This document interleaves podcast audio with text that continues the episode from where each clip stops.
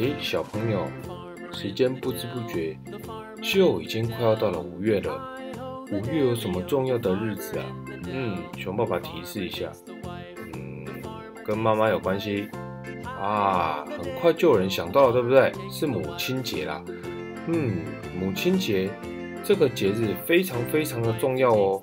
但是你有没有想过，为什么会有母亲节啊？母亲节的由来到底是什么？还有这个世界上每个地方的母亲节都一样吗？诶，你的妈妈跟我的妈妈，还是美国人、日本人、外国人的妈妈都一样吗？庆祝的方法都一样吗？嗯，可能有一点不一样哦。到底是怎么不一样呢？就让熊爸爸今天来告诉你吧。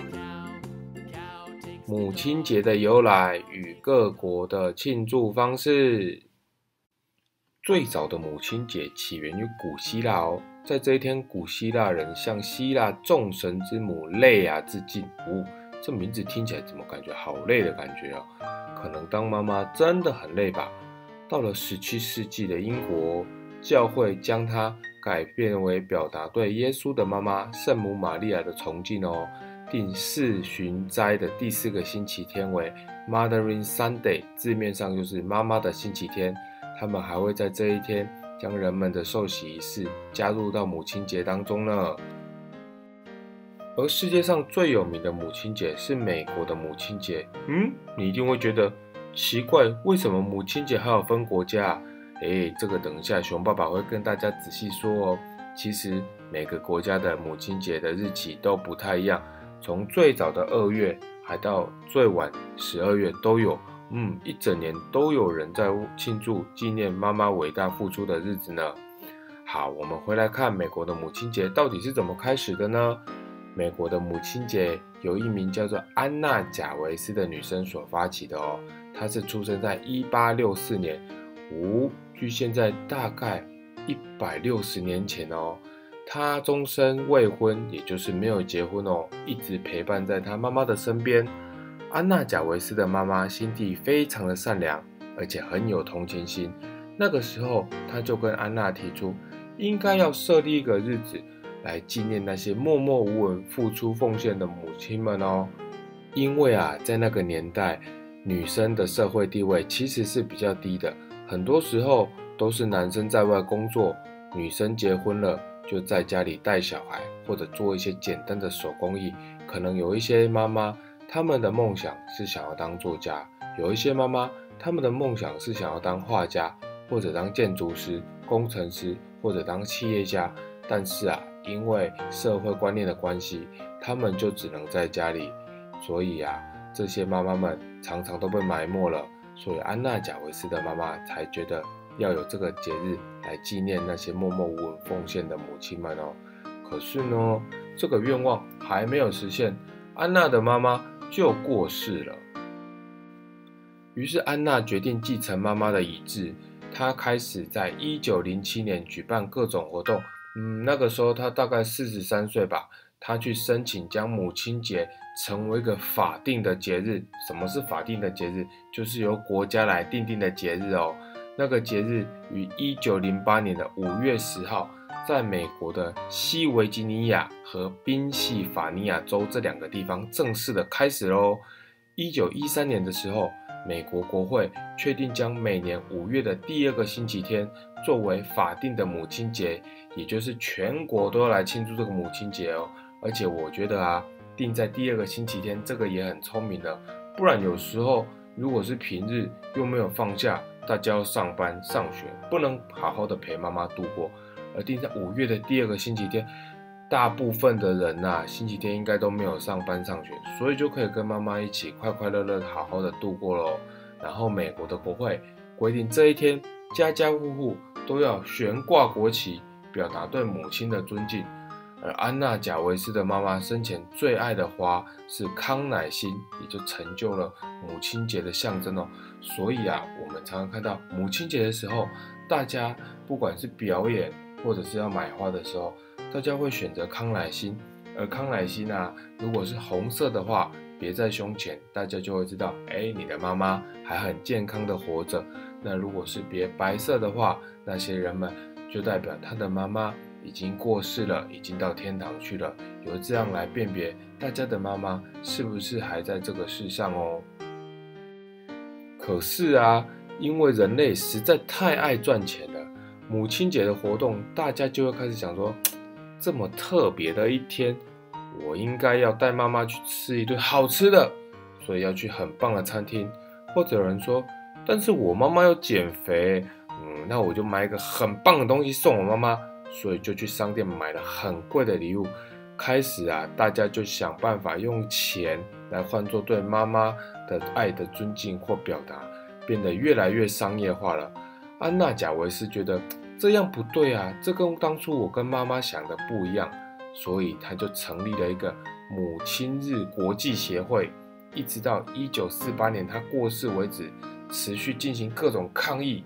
希望让母亲节可以回到单纯送赞妈妈的这个节日，而不是大家拼命的去餐厅吃饭，还是买一些很贵的东西，让商人在当中得到很多钱，而让大家对于母亲节这一个纪念的意义变得肤浅，变得世俗化了。嗯，这样大家有没有对母亲节的来由有一些想法跟了解呢？接下来啊，熊爸爸要跟他讲一下世界各国不一样的母亲节的习俗哦。哎呦，有没有很特别呢？这个就比较不知道了吧？那到底是什么呢？我们就继续来听吧。英国的母亲节会落在复活前的两周，英国人在这一天他们会回家探视双亲，然后自赠礼物表示敬意。当时啊，有很多穷人必须在有钱人的家里当佣人。所以他们离开家很远很远的地方，在这一天哦，主人们会放这些佣人假，然后鼓励他们回家跟妈妈团聚呢。法国的母亲节则是在五月的最后一个星期日，鲜花是法国人庆祝母亲节必不可少的礼物。嗯，法国人真的是很浪漫呢。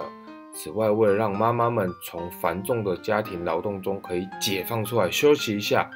大多数的法国人啊，会在母亲节那天带妈妈出去吃饭，有些人还会吃完饭陪妈妈去看个电影、看个歌剧。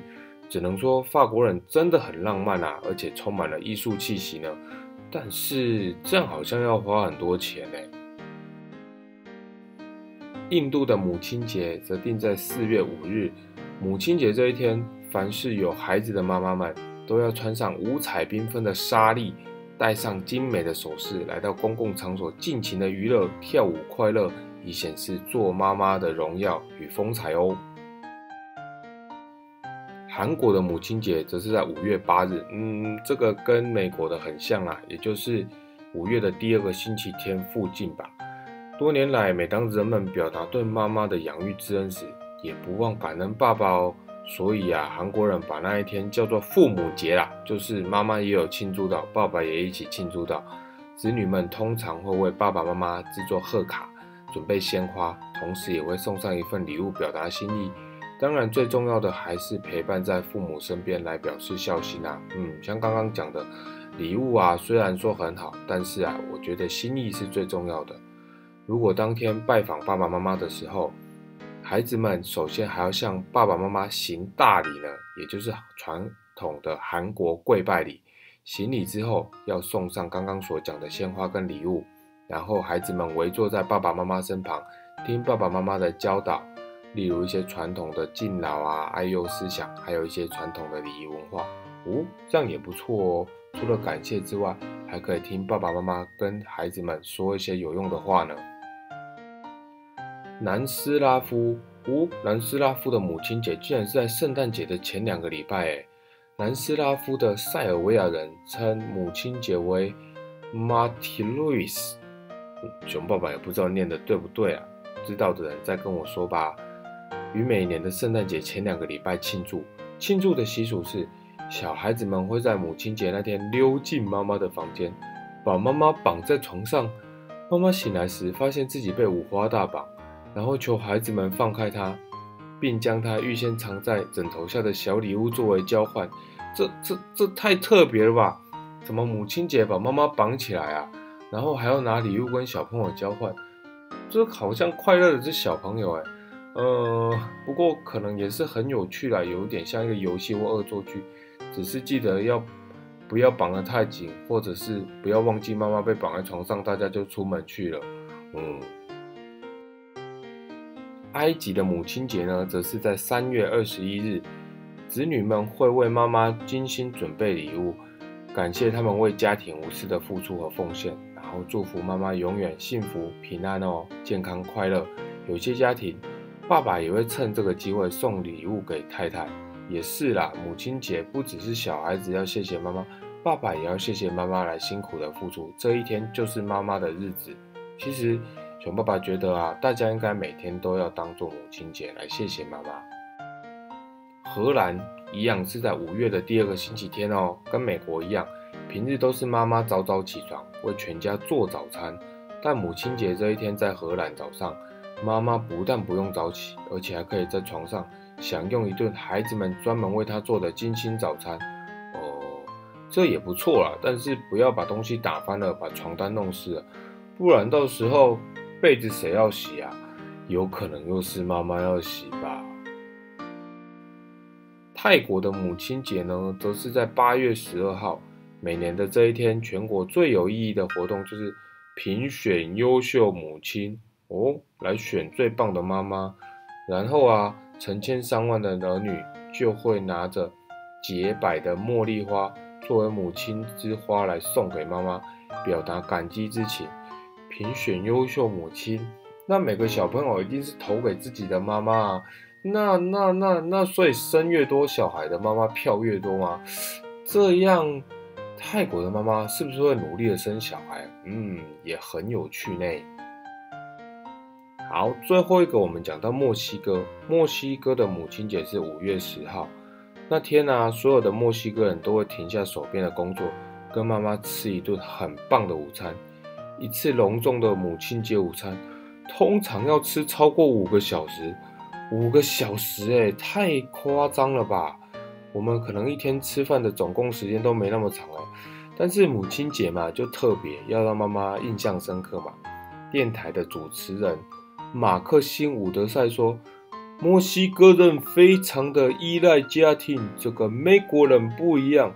美国人等孩子十八岁的时候，就把他们赶出家门去，叫他们出去工作生活。而墨西哥人有些四十岁的男人还跟他妈妈一起住，这个怎么不行呢？而且他们的妈妈还在帮他们洗衣服呢。哎呦！”墨西哥人也很特别呢，这么年纪大了还跟妈妈一起住。不过啊，这代表可能感情非常好吧。嗯，在墨西哥最受欢迎的母亲节礼物是熨斗。呃，这是要叫妈妈有烫不完的衣服吗？还有人送搅拌器，用来做汤、沙拉还有酱汁。呃，这也是叫妈妈要继续做菜吧。感觉收到这个礼物很高兴，但是也会觉得，嗯，好像有一点累呢。